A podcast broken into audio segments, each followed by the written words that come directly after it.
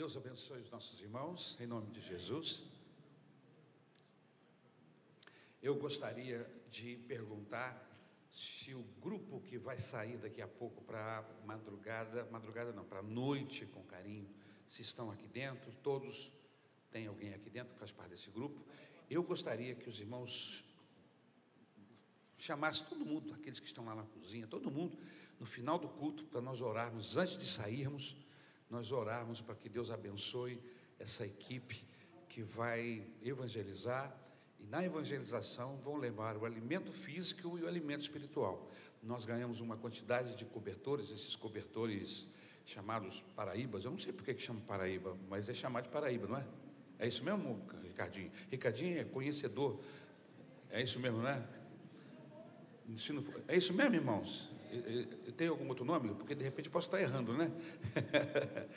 então são os, aqueles cobertores mais populares, não é isso? É... Eu não sei por que chama de Paraíba. Por que chama, pastor? Você sabe?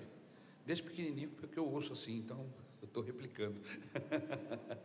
Esses cobertores mais populares, é, nós ganhamos uma quantidade, e como as noites têm estado mais frias, graças a Deus, nós vamos levar esses cobertores e o alimento físico e vamos orar por essas pessoas. E tem uma equipe que está se preparando para fazer isso daqui a pouquinho, logo no término do culto. Mas antes de chegar o término do culto, eu quero compartilhar uma palavra com você que se encontra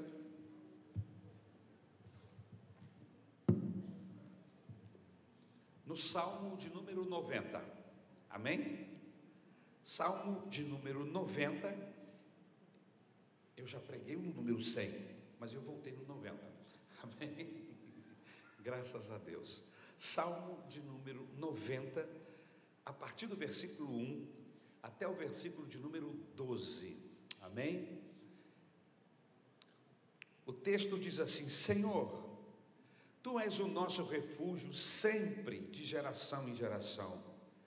Antes de nascerem os montes e de criares a terra e o mundo, de eternidade a eternidade tu és Deus. Fazes os homens voltarem ao pó, dizendo: Retor, é, retornem ao pó, seres humanos. De fato, mil anos para ti são como o dia de ontem que passou, como as horas da noite. Bota o fundo mais escuro para aparecer a letra branca. Obrigado, queridos. De fato, Mil anos para ti são como o dia de ontem que passou, como as horas da noite. Como uma corrente, tu arrasta os homens, são breves como o sono, são como a relva que brota ao amanhecer, germina e brota pela manhã, mas à tarde murcha e seca. Somos consumidos pela tua ira e aterrorizados pelo teu furor. Conheces as nossas iniquidades, não escapam os nossos pecados secretos à luz da tua presença. Todos os nossos dias passam debaixo do teu furor, vão-se como murmúrio. Os anos de nossa vida chegam a setenta ou a oitenta para os que têm mais vigor. Entretanto, são anos difíceis e cheios de sofrimento, pois a vida passa depressa e nós voamos. Quem conhece o poder da tua ira? Pois o teu furor é tão grande como o temor que te é devido. Ensina-nos a contar os nossos dias, para que o nosso coração alcance sabedoria. Volta-te, Senhor. Até quando será, será assim? tem compaixão dos teus servos, satisfaze-nos pela manhã com o teu amor leal, e todos os nossos dias cantaremos felizes. Dá-nos alegria pelo tempo que nos afligiste, pelos anos em que tanto sofremos. Sejam manifestos os teus feitos aos teus servos e aos filhos deles o teu esplendor. Esteja sobre nós a bondade do nosso Deus soberano consolida para nós a obra de nossas mãos, consolida a obra de nossas mãos. Amém. Obrigado, Jesus, pela tua palavra. Obrigado pelo teu Espírito Santo, que com certeza precisamos dele. Ele vai nos ajudar na compreensão e na aplicação desse texto. Te louvo pela sonoplastia, pelos nossos queridos da projeção, que sempre com coração alegre nos ajudam. Muito obrigado por essas vidas, no nome de Jesus. Abençoa todos que estão ouvindo esta mensagem, os que irão ouvir, sejam aqui presencialmente ou através da internet, Senhor, que o teu Espírito possa se aproveitar desta palavra para gerar salvação, Senhor, libertação, cura da alma, é o que nós te pedimos em nome de Jesus. Aprendendo a é o tema da mensagem no Salmo de número 90. Você percebeu as nuances? Você percebeu o texto que nós acabamos de ler? Ah, pastor, nós acabamos de ler. Às vezes a gente lê e não percebe. Às vezes, ainda mais nos nossos dias que nós temos né, é, muitas coisas na cabeça, trabalhando, às vezes, ao mesmo tempo. A gente lê o texto e não consegue. Às vezes eu tenho que ler o texto três vezes para poder entender. E tem uma galera aí que tem TDAH, que já me disseram assim, pastor, eu li assim, cinco, seis vezes o texto para assimilar. Ah, ler não significa ter entendido. Mas você percebeu, e eu quero aqui ajudar você, a entender que essa oração do salmista está ligada à compreensão da nossa vida, a maneira como nós lidamos com ela. Nós precisamos saber de algumas coisas importantes da nossa vida para entendermos melhor esse texto. Primeiro, a nossa vida ela é composta de quatro áreas diferentes com as quais nós temos que saber lidar. A primeira área que nós temos que aprender a lidar são as estações da vida. Assim como nós temos no decorrer do ano as estações, não é verdade? O verão, primeiro vem a primavera, né? Depois vem o verão, depois vem o outono e depois vem o inverno. Assim como são as estações anualmente, nossa vida também é composta de estações. E se nós compreendermos e percebermos em que estação nós estamos vivendo, nós vamos ter uma compreensão melhor do que está acontecendo dentro de nós e ao nosso redor. E vamos, com sabedoria, sabedoria de Deus, buscar entendimento para os problemas ligados a essa estação que nós estamos vivendo. Então a vida é composta de quatro áreas diferentes com as quais nós temos que saber lidar. A primeira área que temos que aprender a lidar são as estações da vida. Existe um período da vida que é próprio de cada idade, que não dá para a gente confundir essas etapas da vida. Eu não sei se você já percebeu, mas é horroroso quando a gente coloca uma criança para viver a vida de um adulto. Uma criança tem que viver a vida dentro da sua estação. Ela é criança. Eu não, posso pegar uma criança e, e obrigá-la ou levá-la a viver uma vida de adulto não é? Como é que uma criança vive uma vida de adulto? Colocar uma criança para viver a vida de um adulto, eu sou contrário quando isso acontece. Por exemplo, meninas e meninos pregadores. Eu fico preocupado com isso. Não tenho nada que um menino fale de Jesus, que uma menina fale de Jesus, mas uma criança com comportamento de adulto, em cima de púlpito, de gravata, com a Bíblia na mão, imitando alguém, na minha cabeça eu fico pensando assim: estão roubando a infância dessa criança. Porque essa criança, para chegar a essa condição, para ele estar passando essa imagem de pequeno pregador, é preciso tempo para ensiná-la, para que ela memorize. em vez dela estar brincando, estar vivendo uma vida própria de criança, eu estou obrigando essa criança a fazer uma coisa que não é própria da idade dela. Concorda comigo?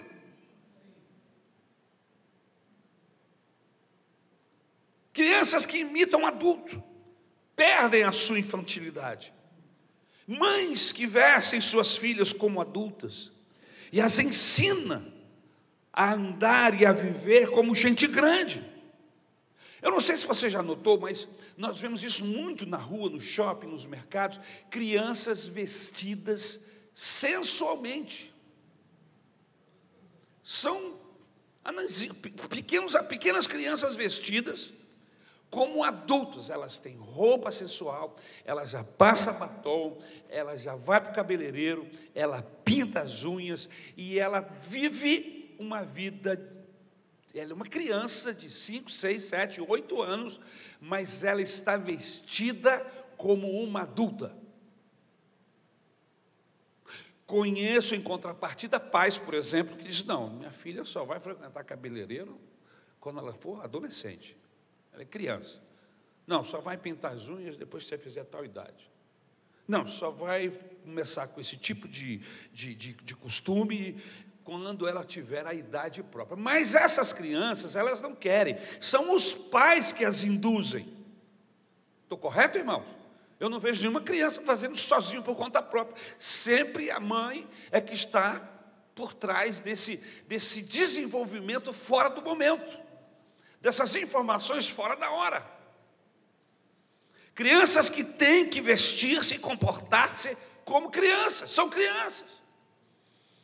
E se a gente atropela esse processo, a gente rouba dessa criança esse, esse momento lindo, meio de ser criança. Amém? De andar com o joelho ralado. descabelada, quando você chega perto assim para dar um abraço, aquele cheiro de pena de galinha suado, né? Porque criança corre o tempo todo. Criança, irmão. Você vai, talvez você vai dar um beijo na criança, ela está suada. Por quê? Porque está vivendo esse momento. E aqui na igreja é uma maravilha quando acaba o culto, irmãos. Os pais soltam a molecada e eles zap, voam para lá, vão para cá. De vez em quando passam perto de mim, correndo. O outro em cima do púlpito. Mas é ótimo isso, irmãos. A gente só tenta inibir essa situação no decorrer do culto. Mas depois que o culto acaba, meu irmão, solta as feras. Eu me lembro que quando eu, o Lucas era pequeno, a Isabel prendia ele lá atrás o tempo todo.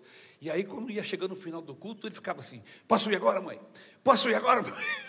Não, agora não, espera um pouquinho, espera um pouquinho. E aí, quando impetrava a benção, que cantava o amém, ela soltava um moleque, o moleque vinha na minha direção, agarrava minhas pernas, me dava um beijo e sumia, porque não é que ele queria ficar comigo, é que ele queria correr. Que isso é próprio de uma criança. E isso é maravilhoso. Assim como é ruim nós vemos criança vivendo uma vida de adulto, também é horroroso um adulto se comportar como criança. Concorda comigo? Temos que respeitar cada fase de nossas vidas, assim como as suas peculiaridades. Adolescentes que se comportam como adolescentes, né? mudam de voz vai mudando o semblante. Na meia idade, quando alcançamos 30, 40 anos de idade, nós temos a fase e as peculiaridades daquela idade.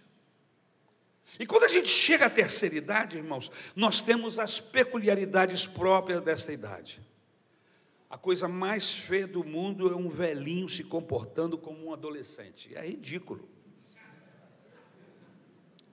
É verdade. Não, e o pior, às vezes eu vejo, está andando na minha frente assim, eu falo assim, rapaz, olha, essa moça, como é que ela está vestida? E aí eu passo por ela, olho para trás, não é uma moça, uma senhora de 80 anos de idade. Eu estou falando que 80 deve ser um pouco menos, um pouco mais, sei lá. E o que, é que você tem com isso? Eu não tenho nada com isso. Eu só estou querendo dizer que se cada um de nós soubermos viver e aproveitar o tempo, a estação, nós seremos mais felizes. É isso que o texto bíblico está querendo nos dizer. Aquela aceitação de que eu estou vivendo a maioridade, ou que eu sou um adolescente, ou que eu sou uma criança, ou que eu sou jovem, ou uma pessoa de meia idade, mas eu viver com intensidade cada etapa da minha vida, e não querer antecipar, e nem viver fora do meu tempo. A impressão que eu tenho é que está tudo misturado na nossa sociedade. E isso vai gerando, meus irmãos, uma inquietação na alma, uma insatisfação, porque as pessoas não estão aproveitando o tempo delas, elas querem viver o tempo dos outros, ou lá na frente ou lá atrás, aqueles que já estão com mais idade. Cada fase da vida tem suas peculiaridades e nós temos que aprender a viver dentro de cada uma dessas fases. Na vida, temos que aprender a lidar não apenas com as fases, mas também com as emoções. Nós não somos donos das nossas emoções.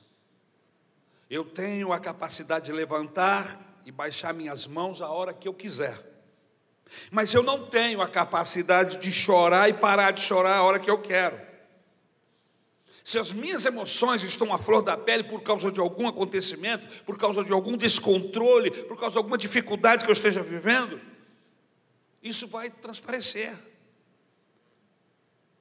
Se eu ler um texto comovente, como a carta de um pai ou uma mãe ou um filho ausente, falecido, você mesmo que não queira vai se emocionar e quem sabe vai até chorar. Por quê? Porque nós não controlamos as nossas emoções, nós as vivemos. E eu acho isso muito interessante, irmãos. Você viver, deixar as, as suas emoções não te controlar, mas elas aparecerem. Nós não somos bonecas de plástico, nós somos seres humanos. E a Bíblia não é contrária a isso, por isso que a Bíblia diz que nós devemos chorar com os que choram. Isso significa o quê? As emoções estão aqui. Eu sou um ser emocional. E se eu tenho um amigo, uma pessoa que está sofrendo, eu choro com ele. Mas por outro lado, eu o encontro sorrindo e alegre, eu vou me alegrar com ele. Isso é muito importante. Por isso precisamos aprender a lidar com as nossas emoções. Porque há momentos em que eu estou chateado, que eu não tenho como controlar. Estou triste. Tristeza é uma emoção. E às vezes eu não tenho como controlar. Não adianta alguém chegar e dizer, Ari, deixe de ser triste. Não é assim que funciona. Eu vejo o pastor triste, eu falo assim, pô, deixa de ficar triste aí, cara. Para de ficar triste. É assim que funciona? É assim que funciona, Mary. Quando você está triste, ele chega para você, ó, para de ficar triste, aí você para na memória. Não. Você olha assim e fala assim, o que, que há, meu filho? Vai procurar tua turma. um pouquinho mais bravo.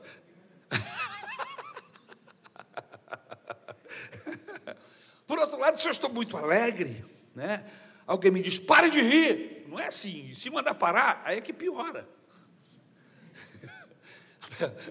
Principalmente quando nós éramos adolescentes, que estávamos juntos, principalmente na igreja, alguma coisa que acontecia na igreja, a gente botava a mão na boca, quanto mais o diácono mandava parar, o pai dizia, para, mais vontade de rir você tinha. Você não tem como segurar, é melhor só ficar quieto, porque o riso vai sumir. Agora, se você mandar parar, principalmente se for em um lugar que você não é o momento para você rir, não é? Às vezes a situação não é para rir e te dá uma crise de, de, riso por causa de alguma coisa que você lembrou, de alguma situação que apareceu, que foi engraçada, embora o momento não seja de gracejo. A alegria e tristeza são emoções. A saudade é uma emoção. Agora tem muita gente que não sabe lidar com suas emoções confunde fé com emoções. Fé não é uma emoção. A Bíblia diz que nós não vivemos por vista. As minhas emoções sobressaem pelo que, eu, pelo que eu vejo, pelo que eu percebo, as minhas percepções, mas a minha fé não. Eu não vivo por vista. A minha fé não importa o que esteja acontecendo, se o vento está a favor, se o vento está contra. Se eu estou diante de uma situação fúnebre, de perda, não importa, eu sei em que tenho crido.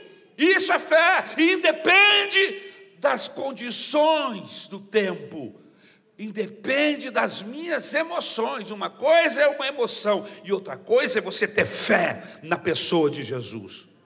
Algumas pessoas chegam e me dizem assim, pastor, eu, eu, eu estou fraco na fé. E eu pergunto, como? É, eu estou meio deprimido. Ora, irmão, depressão é uma coisa, fé é outra.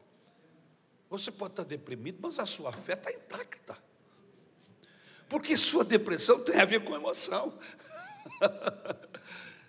Você pode estar deprimido, mas você diz, não, eu estou deprimido sim, mas eu sei que Jesus está sentado no trono. Eu sei que Ele é o meu Senhor. Independente do que eu estou sentindo ou vivendo, Ele continua soberano sobre a minha vida. E isso é fé. E eu preciso aprender a separar fé de emoções. Então você precisa aprender a lidar com as fases das emoções, porque se isso não acontecer, você vai viver em crise. Você vai viver perturbado e conturbado. Fé não é uma emoção. Bom, se fé não é uma emoção, então eu não preciso ficar em crise quando as minhas emoções mudarem. Estão me acompanhando? Estão comigo? Eu não preciso entrar em crise quando as minhas emoções mudarem, porque uma coisa não tem a ver com a outra. Então nós precisamos aprender a lidar com as fases da vida com a idade. Temos que aprender a lidar com as nossas emoções. Mas temos também que aprender a lidar com as nossas decisões. Amém? Primeira emoção e agora decisão. Porque na maioria das vezes eu sou o dono das minhas decisões. Há algumas decisões que eu não tenho poder sobre elas. Quais, pastor? Quais são as decisões que eu não tenho poder sobre elas? Por exemplo, tomar água. Eu não posso decidir não tomar água. Se você decidir ficar sem água, você morre em três, quatro dias. Eu posso decidir não beber mais água mineral. Eu posso decidir não beber mais Coca-Cola refrigerante, porque eu não vou fazer, fazer propaganda aqui de refrigerante, né? Então, tomar uma decisão.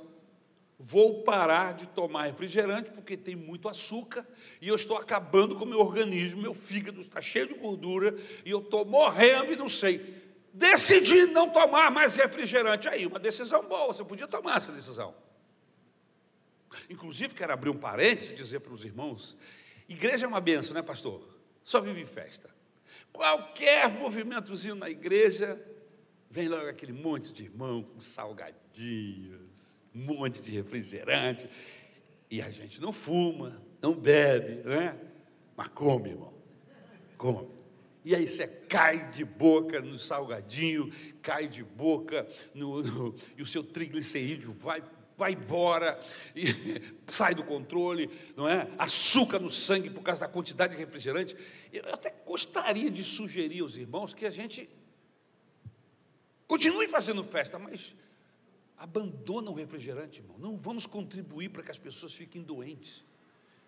Sugestão para os líderes: vamos fazer suco de manga, vamos fazer limonada. Eu me lembro que na casa da minha avó só tinha limonada, irmãos.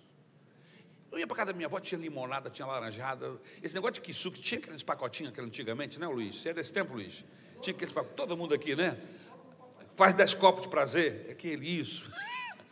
Aquilo era açúcar e química, né?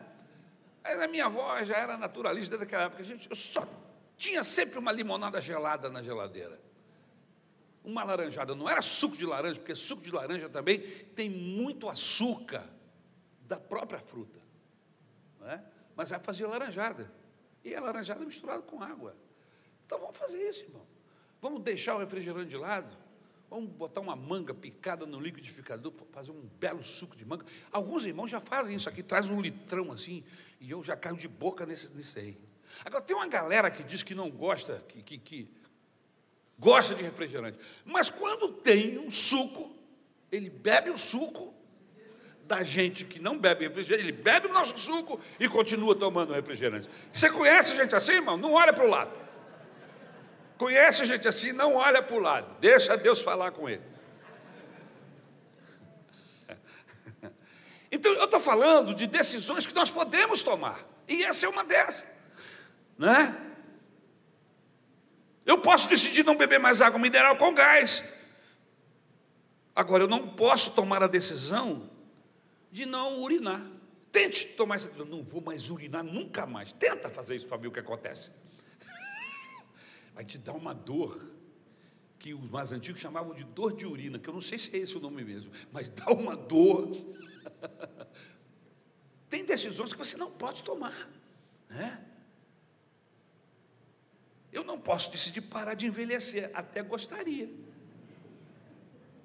Algumas mulheres, como a minha mãe e algumas outras que eu conheço, assim, não, eu parei aos 60. Eu falei assim, que bom se a gente pudesse decidir parar, mas elas pararam, pararam de contar, mas a idade continua. A gente não pode tomar essa decisão, eu vou parar de envelhecer. Eu não tenho como fazer isso. Eu, eu não posso decidir. Aonde eu vou nascer? Aonde você vai nascer? Como nasceu? Se você vai nascer no Ceará, no Rio de Janeiro, você não pode ter essa decisão. Porque é uma decisão que você não tem ainda capacidade, ou não tinha capacidade para decidir. Quem decidiu isso era seu pai. De repente, você até foi feito no Ceará, mas nasceu no Rio de Janeiro. Foi concebido lá no Rio Grande do Sul, mas veio para São Paulo no nascimento. Então você não tem condição de decidir esse tipo de coisa. Eu não posso decidir como vou viver. Eu não pude decidir se nasceria um homem ou uma mulher. Não. Quando me dei conta, eu me dei conta que era homem. Eu estou feliz da vida em ser homem. Amém?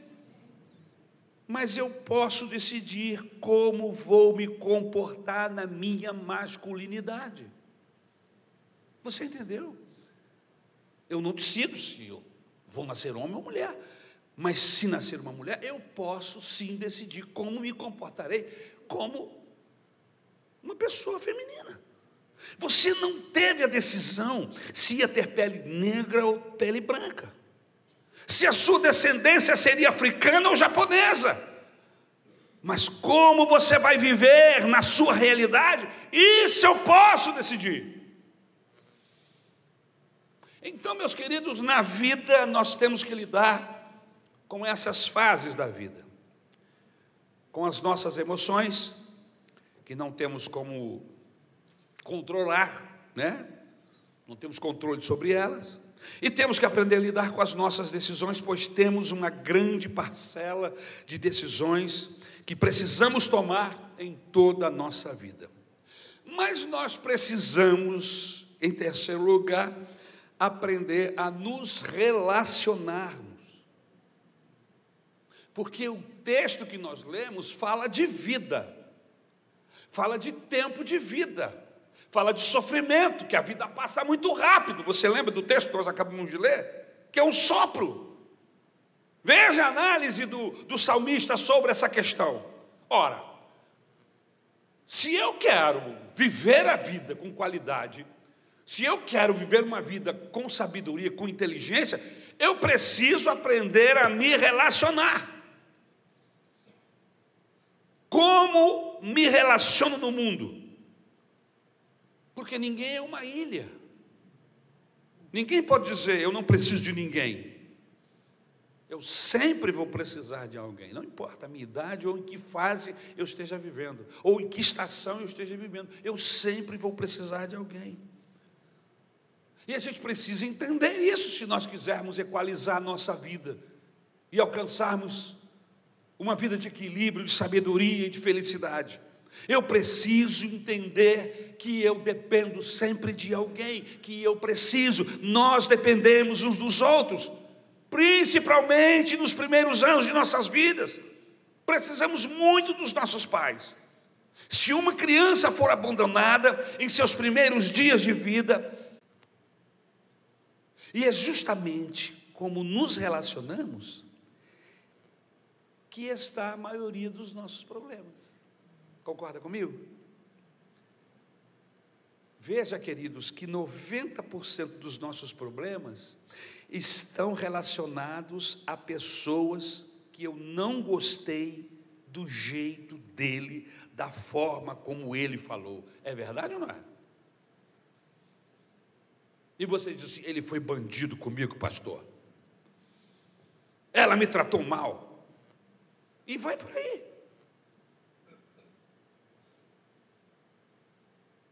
Então eu preciso ter sabedoria. Ninguém é uma ilha. Você tem um problema com alguém em algum momento na sua vida. Quem é o humilde? Essa pergunta é boa. Quem é o humilde? Humilde não é aquele que se deprecia. O humilde é aquela pessoa que reconhece que o que ele é e o que ele tem, ele deve a alguém. E seria muito importante que cada um de nós olhássemos para trás, para os nossos pais, que cuidaram de nós, que por mais defeitos que eles tinham, nos colocaram no mundo, que por mais dificuldades ou circunstâncias difíceis que eu vivi perto desses pais, eles trabalharam para me sustentar, me abençoar, me ajudaram. E se eu cheguei aqui, meu irmão, foi por causa deles. Então eu preciso entender isso, para que eu possa ter paz no meu coração, para que eu possa perdoar os meus pais, porque eles falharam com você, porque pais falham, assim como filhos falham. Mas se eu tenho esse entendimento, meus irmãos, de olhar para os meus pais com gratidão pelos que eles fizeram, sejam muito ou pouco, eles me colocaram no mundo e eu já devo isso. E nascer, irmão, é uma bênção, estar vivo é uma bênção, existir é uma bênção. Queridos, alguém me deu a mão, alguém se sacrificou para que eu chegasse aonde cheguei. O que é, o que é humildade? Humildade é quando reconheço que eu só cheguei aonde cheguei porque alguém me ajudou. Essa semana eu estava fazendo uma leitura sobre um jogador de futebol, um dos maiores jogadores do nosso tempo, que é o Messi, o jogador de futebol, jogador argentino que viveu muito tempo de sua vida na Espanha. E eu me perguntei: será que ele sabe que é o maior do mundo? Claro que sabe. Já ganhou três vezes como o melhor do mundo. Mas quando ele se deita, ele, ele se ganhou três só, deve ter ganhado mais, né? Seis. Eu estou atrasado aqui com meus, meus dados. Umas quatro, cinco, seis vezes. Mas será que quando ele se deita, ele se lembra das pessoas que o ajudou? Será? Humilde, humilde é aquele que reconhece sua, sua relação com as outras pessoas. Humilde é aquele que dá a mão para o outro, para ajudar o outro, assim como ele precisou da ajuda dos outros. Queridos, na vida precisamos aprender a lidar basicamente com essas, essas áreas, essas quatro áreas. Primeiro, nós temos que lidar com as estações da vida, que são os tempos determinados que nós vivemos. Qual é o tempo determinado que você está vivendo hoje? Você tem que aprender a respeitar o tempo que você está vivendo hoje. E como é que eu faço isso, pastor? Se você, mulher, estiver grávida, não vá aprender paraquedismo não tem sentido. Você grávida resolver pular de paraquedas. o momento que você está vivendo não é propício. Você está entendendo, irmãos? Eu preciso ter essa noção. Embora eu, eu, eu conheça gente sem noção, que se expõe a perigos, que se ele não tivesse naquela circunstância, ele poderia até fazê-lo, não seria perigo. Mas como ele já, como ele está vivendo uma, um momento especial da vida, como é, por exemplo, a concepção, a gravidez, então você tem que tomar todo o cuidado. Para quê? Para você não colocar em risco a vida desta criança que está sendo gerada, que uma expectativa, gerou uma expectativa, está gerando uma expectativa no seu coração, no coração do seu companheiro, do seu esposo, no coração dos seus pais, dos pais do seu marido, da família toda. E se você age de uma maneira sem noção, sem entender esse momento especial, as pessoas vão lhe criticar. E algumas delas, quem sabe seus pais, vão chamar a atenção. E aí você vai ficar emborradinho, vai ficar emborradinha. Não tem nada com isso, a vida é sua, mas você está vivendo um momento especial. Você precisa entender isso. Isso é administrar a vida com sabedoria.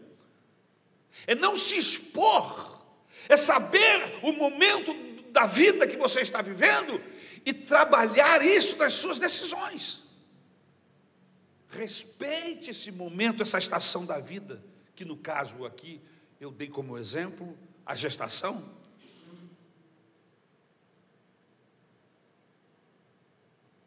Se você já tem mais de 70 anos, não se inscreva em um curso de patins. Me desculpe, mas você não estava na idade com 70 anos de aprender a patins, irmão. Passou. Época de aprender patins é 14, 13, 12 anos, infantil, adolescente, juventude. Se você ganhar um tombo com 70 anos, e os tombos de quem aprende patins não são tombos quais, qualquer, são tombos difíceis, porque você cai com essa parte aqui do chão, meu irmão. Que quem tem, quem tem essa parte aqui avolumada, você ainda tem um colchãozinho, mas quem não tem, meu irmão, e não importa, se você ganhar um tombo, você pode quebrar, se quebrar. E aí você vai ficar pensando, ah, em cima de uma cadeira de roda. Porque nessa queda você pode não apenas fraturar um osso, aqui da sua, dessa área perigosíssima, aqui da área da coluna do, do nosso corpo. E mas se você for no impulso bater a cabeça e criar um coágulo, por quê? Ah, porque eu queria andar de patins. Irmão, em nome de Jesus. Com 65, 70 anos, não se aprende a andar de patins. Amém? Aprende a dirigir. Quatro rodas.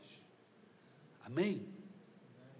Você quer, até para andar de bicicleta, procure aquelas que têm três rodas, duas atrás e uma na frente. Alguém com 70 anos não sobe no telhado. Alguém com 70 anos não troca a lâmpada da casa. Porque a escada pode resvalar e você cair e morrer por causa de uma lâmpada de oito reais. O nosso irmão, um irmão querido nosso da igreja de Caxias, nesse momento que eu passei por lá há três anos atrás, para promover uma festa para um dos grupos da nossa igreja, no sábado, foi lá para dar uma limpeza. E aí ele viu que o telhado estava meio sujo, tinha uma telha meia fora, botou uma escada, subiu no telhado. E lá de cima do telhado ele está lá arrumando a esposa dele embaixo. Fulano, o que você está fazendo aí? Desce daí. Ele não tinha 70 ainda, me parece, tinha um pouco menos. Irmãos, resvalou, caiu de lá, foi com a cabeça no chão, irmãos. Abriu um coágulo. Daí a três dias morreu. Eu fiquei com meu coração apertado porque um dos grupos ia para lá na semana seguinte e ele foi para arrumar a casa. Se você não tem um filho mais novo, que tem equilíbrio, não faça isso. Meu pai tem 88 anos, se eu deixar, ele quer subir. Eu falo assim: o senhor está proibido. O senhor aqui só anda com os pés no chão, até para pôr chinelo eu vou lhe ajudar. Por quê? Eu tiro os tapetes do rumo. Então, casa de idoso não pode ter tapete. Não, mas eu gosto de tapete. Esse tapete vai embolar no pé de alguém, você vai cair, vai quebrar tudo. E vai se quebrar. Casa de idoso, que não, tá, já está muito idoso, nem levanta o pé, ele arrasta o pé. Ele vai tropeçar nos próprios pés, no, no próprio, no, no tapete. Por isso que no banheiro precisa ter todas aquelas seguranças para se segurar. Por quê? Porque às vezes falta o equilíbrio. O que, que eu estou querendo dizer? Que existe uma fase da vida que eu preciso tomar cuidado. Porque se eu não tomar cuidado, eu vou me acidentar, vou perder uma velhice que seria tão boa, me e morro, além de fazer infeliz os meus filhos, os meus netos e toda a família. Você está entendendo aonde eu quero chegar essa noite? Aonde o salmista quer chegar? Se você já tem mais de 70 anos, não pode aprender patins. Aprenda outra coisa, menos isso. Você precisa respeitar a estação da sua vida. E isso é aprender a lidar com as épocas da vida. Isso não é fácil, irmãos. Eu vejo as pessoas andando de patins, eu já andei de skate, mas hoje eu fico com medo de botar o pé no skate. Eu até que eu andava direitinho na época que eu era mais jovem. Mas hoje, se eu botar o pé no skate, e se o skate vum, e eu vou com tudo no chão? Pode ser que não aconteça nada, mas pode ser que aconteça. E eu estou com 63 anos. Então você precisa aprender na prática, amém? A lidar com essas estações da vida. Segundo, nós precisamos aprender a lidar com as nossas emoções, porque as nossas emoções são como gangorras. Nunca pense que um dia sua emoção vai estabilizar. Eu já percebi no meu caso especificamente, eu não sei no seu, mas eu. Irmão, estou chorando até para dar endereço. A pessoa me pede uma informação, eu.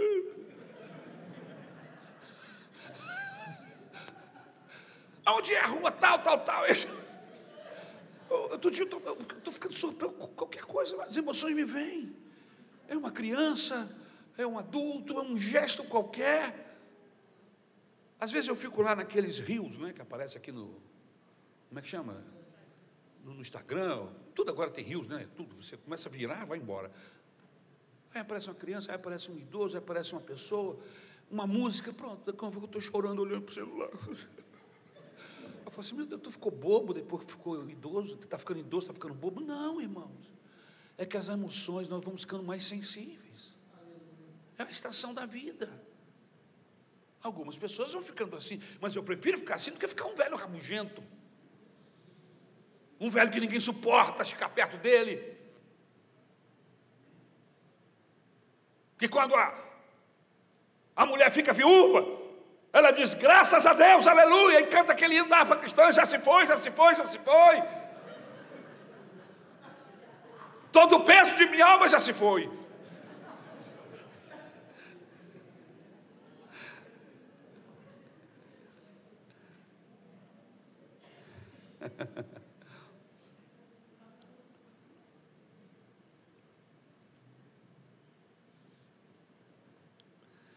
em terceiro lugar, temos que aprender a lidar com as nossas decisões. Eu estou agora trabalhando na prática do que eu falei há pouco.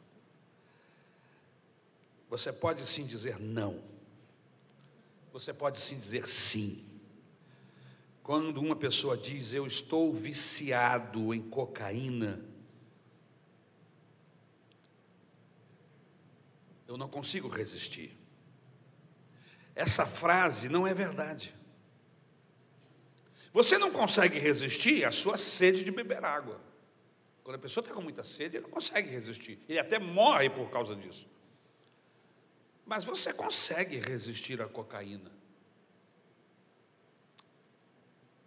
Porque Deus nos deu essa capacidade, essa autoridade de gerir o nosso corpo. De dizer não.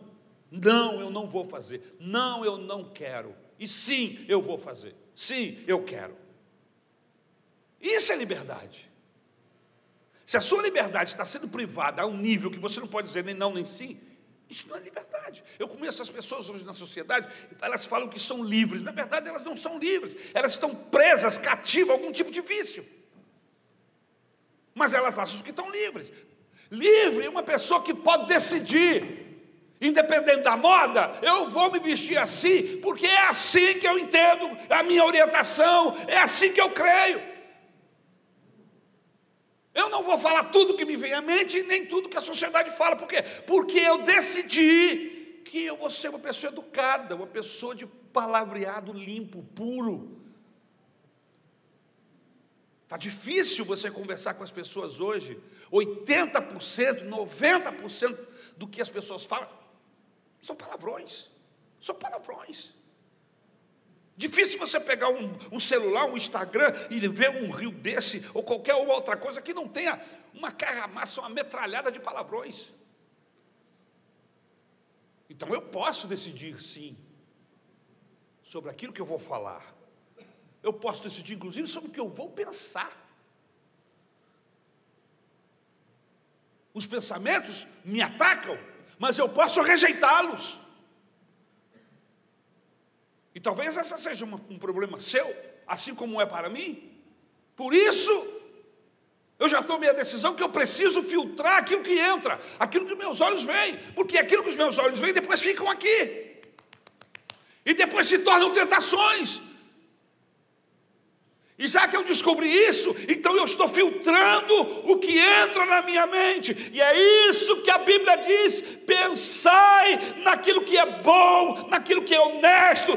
Ou seja, eu posso sim decidir que decidir que tipo de pensamento vai ficar na minha cabeça. E quando eu percebo que tem um pensamento atravessado, eu clamo pelo sangue de Jesus. Quantos aqui já foram atacados dentro da igreja por pensamentos difíceis? Quantos? Eu já levantei a minha mão. Se você não levantou a sua, depois você ora por todos nós, que você deve ser anjo. Não é desse mundo. Porque todo mundo que é ser humano, com certeza, já foi surpreendido com um pensamento totalmente contrário ao momento, ao local. E isso é horroroso. Mas eu clamo por Jesus. Uma simples música que fica na minha cabeça, vu, vu, vu, vu, que eu ouço, que eu não estou acostumado.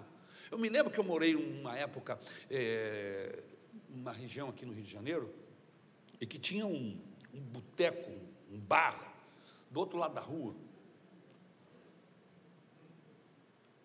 E o miserável do dono do bar, naquela época, parece que a música mais famosa que tinha, aquele Adocica, meu amor, adocica. Tinha aqueles auto-revés, aqueles toca-fita, o cara botou um toca-fita aquele lá de carro e era uma fita só o dia inteiro, a mesma coisa. De segunda a segunda, de domingo a domingo. A ponto daquilo entrar na nossa cabeça. Algumas vezes eu me flagrei aqui dentro, cantando a música aqui dentro. Um dia eu estou tomando banho e comecei a assoviar a música. Aí a Isabel falou assim: É, está ensaiando para cantar na ceia. Ela, ela fez de propósito. E eu sei me dar conta. Eu falei assim: o sangue de Jesus tem poder, eu tenho que me libertar dessa desgraça. E aí comecei a atravessar o, a música com o hino. Rapaz, não resistiu dez segundos. Meti logo um hino daquele poderoso da harpa cristã. Pelo sangue, pelo sangue, somos redimidos sim. Pelo sangue carmesim, pelo sangue. Dez segundos depois, eu já estava assoviando outro, outro hino, outra música. Por quê? Porque eu controlo, irmãos. Deus me deu essa capacidade e deu a você também de definir o que é que vai estar dentro da sua cabeça, dentro da sua mente, o que vai dirigir você. Nós não somos dirigidos por ondas, não somos dirigidos por, por modas, por modismo, nós somos um povo diferente, lavado e remido pelo sangue de Jesus, e Deus nos deu autoridade de decidirmos o que vamos fazer da nossa vida. Aleluia.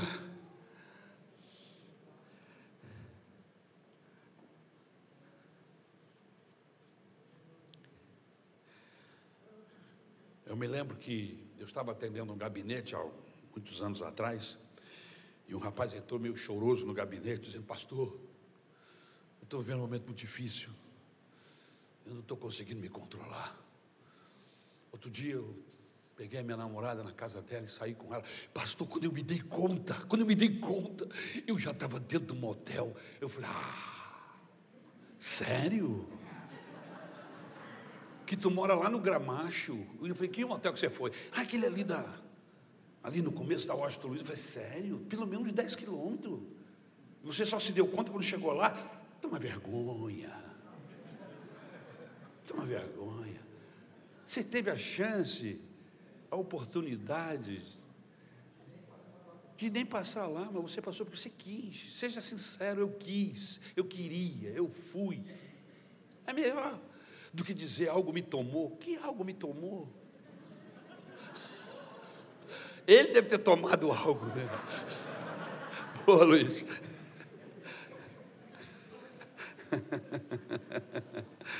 Temos que aprender a lidar com as nossas decisões, irmãos. Não adianta botar a culpa no diabo. Porque o diabo já sabe as culpas que ele tem. Diz que encontraram o diabo aqui no pingo d'água chorando numa praça, reclamando que todo, tudo era ele, tudo era ele. Porque nós fazemos as coisas e depois botamos a culpa em alguém. a gente bota a culpa no país. A gente diz que foi aonde que nós onde morávamos que foram os nossos pais que não souberam nos criar, que foi a falta de condição social do país. A gente vai criando álibis para justificar as nossas decisões.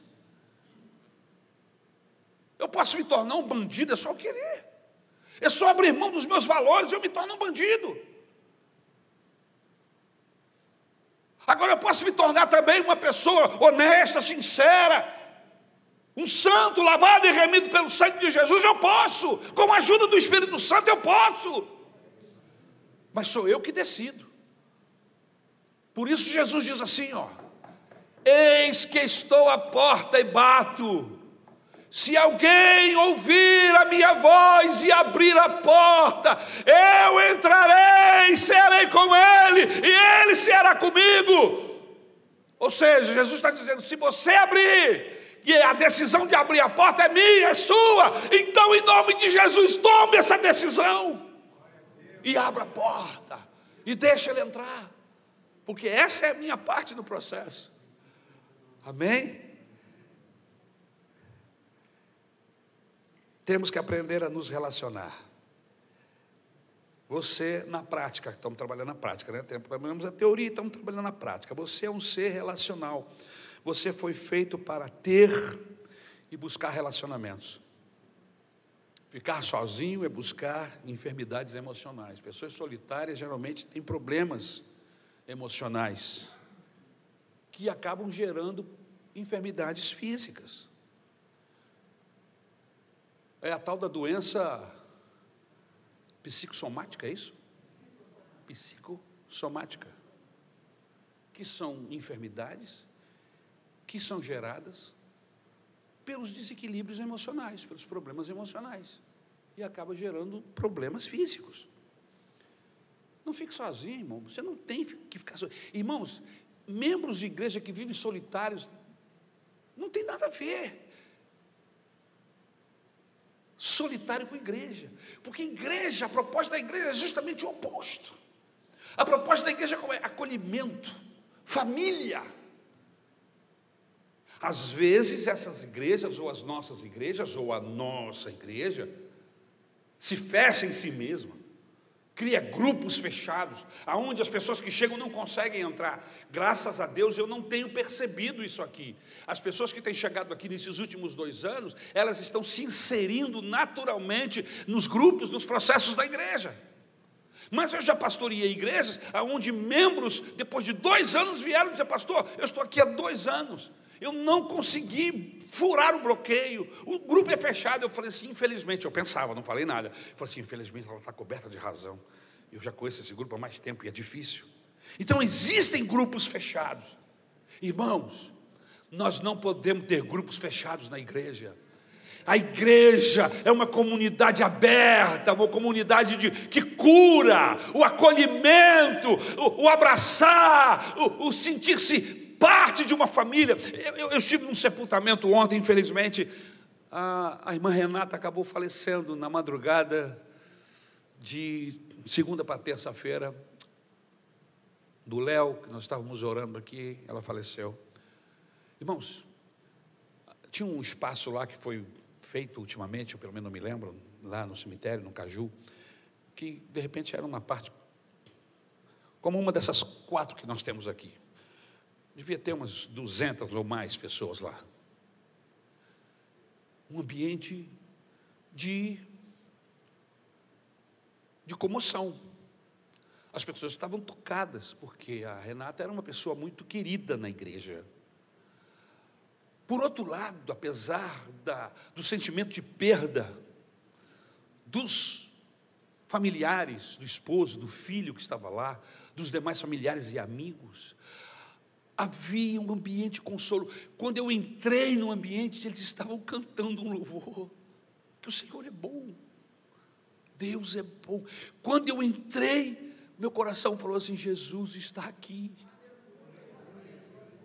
O Pai das consolações está aqui. A igreja estava lá, abraçando aquela família com a sua perda.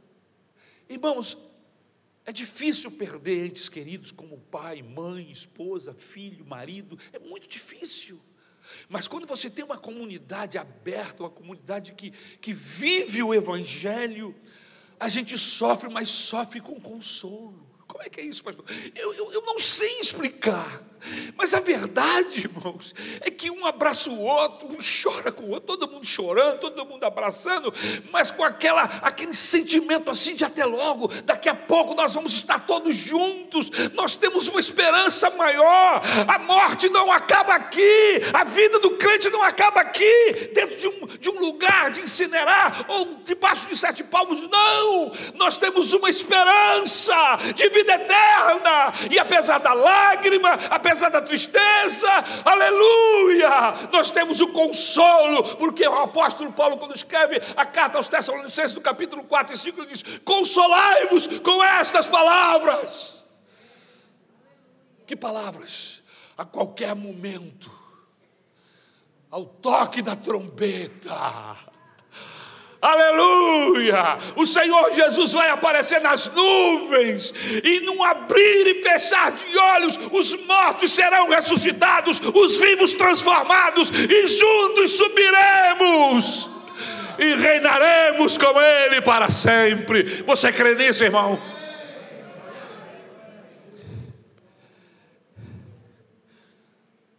Então, não fique sozinho. A solidão nunca foi remédio para ninguém. C.S. Lewis escreveu uma ficção onde o inferno é viver em solidão.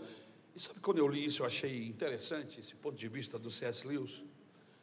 O inferno deve ser um lugar tremendamente solitário. E lá no livro, ele faz esse, essa ele tem essa percepção de que lá no inferno as pessoas viviam, vivem a centenas de quilômetros um do outro, porque eles não conseguem viver comunidade. Então, o inferno é o único lugar onde as pessoas vão viver sem Deus.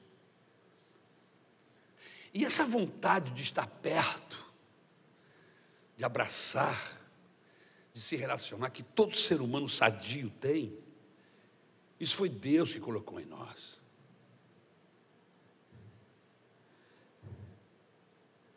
E aí no Salmo de número 90, Moisés faz esse clamor, versículo 12: Ensina-nos a cantar, a contar os nossos dias, para que o nosso coração alcance sabedoria. Como?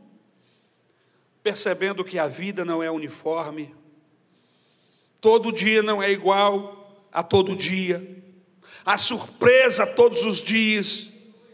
E é isso que faz da vida ser gostosa de viver. Porque você não sabe o que vai acontecer no dia seguinte. Você está a um passo da sua perdição e a um passo da sua salvação sempre. Você está a um passo de quebrar suas pernas e a um passo de um momento que vai mudar a sua vida para sempre. Todos nós estamos a esse passo. Tudo pode acontecer.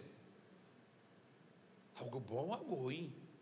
Algo, situações que são inevitáveis, que eu não tenho como gerir porque estão fora do meu alcance. Aquelas que estão ao meu alcance, eu vou tomar todo cuidado, porque eu vou saber viver nas estações. Mas existem outras que eu não tenho como gerir. Uma doença mortal, eu não tenho como administrar isso. E se eu ficar doente? E doente para morrer? Por mais que tentem me, me, esconder isso, como eu sou uma pessoa que pensa, que sabe, que lê, enfim, eu vou perceber e eu preciso aprender a lidar com isso com altivez, com fé no coração.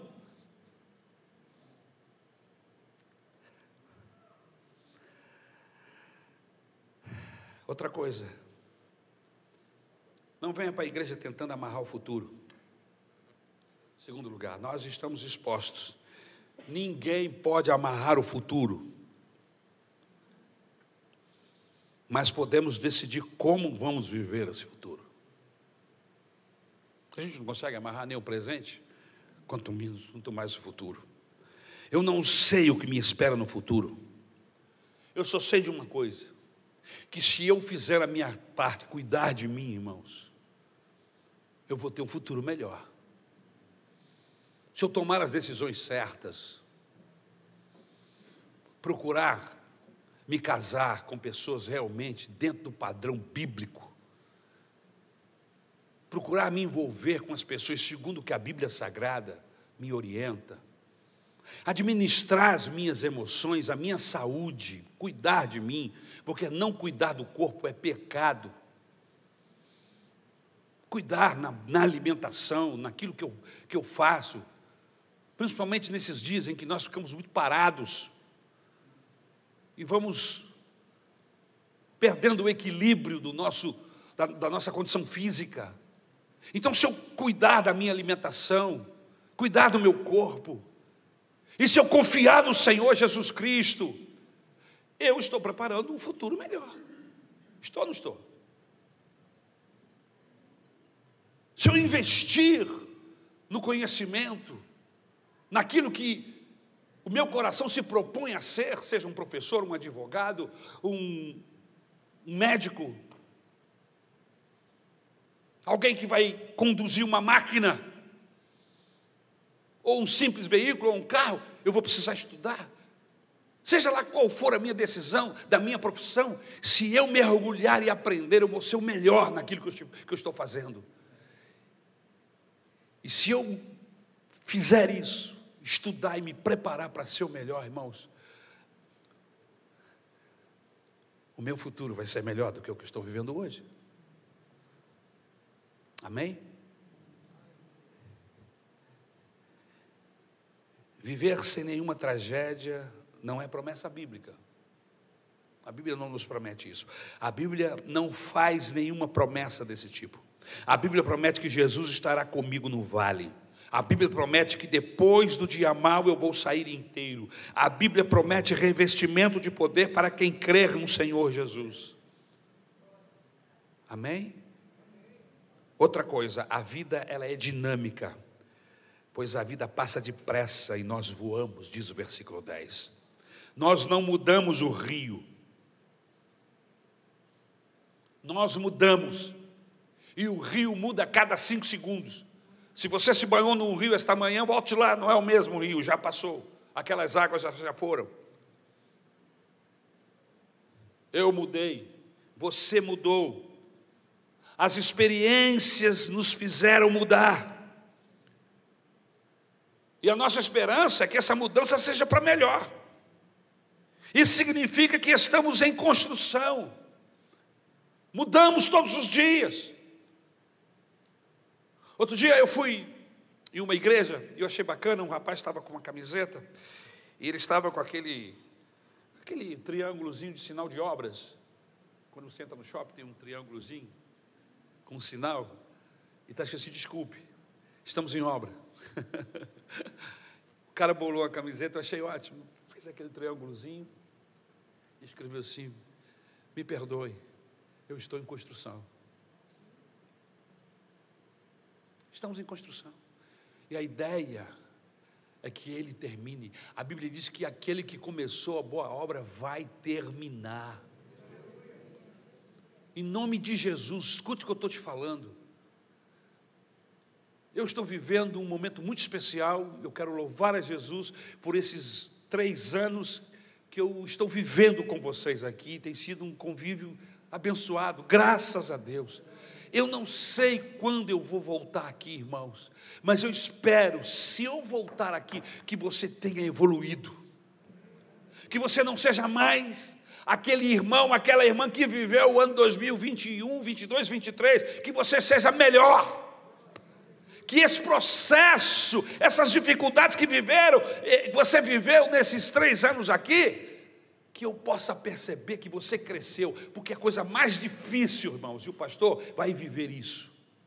É você passar por uma igreja uma vez, duas vezes, três vezes, e o intervalo entre uma vez e outra, irmãos, é no mínimo de seis anos. No mínimo. Eu possivelmente estarei pastoreando a igreja de Praça Seca. Sabe quantos anos eu pastoreei aquela igreja? Vai fazer nove irmãos, quase uma década, e vai ser um horror, uma tristeza eu passar por lá e perceber que aqueles irmãos que me deram trabalho, que criaram dificuldade na igreja, não amadureceram, não cresceram, continuam igual e algumas vezes pior. Você percebe isso na sua família. Você tem um parente assim que você fala assim, rapaz, passa ano e fulano não muda, é a mesma desgraça. Você conhece gente assim? Fica quieto. Fala nada, fica olhando para mim. Não é verdade, irmão? Você diz, rapaz, meu Deus, esse cara não amadurece. Essa pessoa não, é, continua sem noção.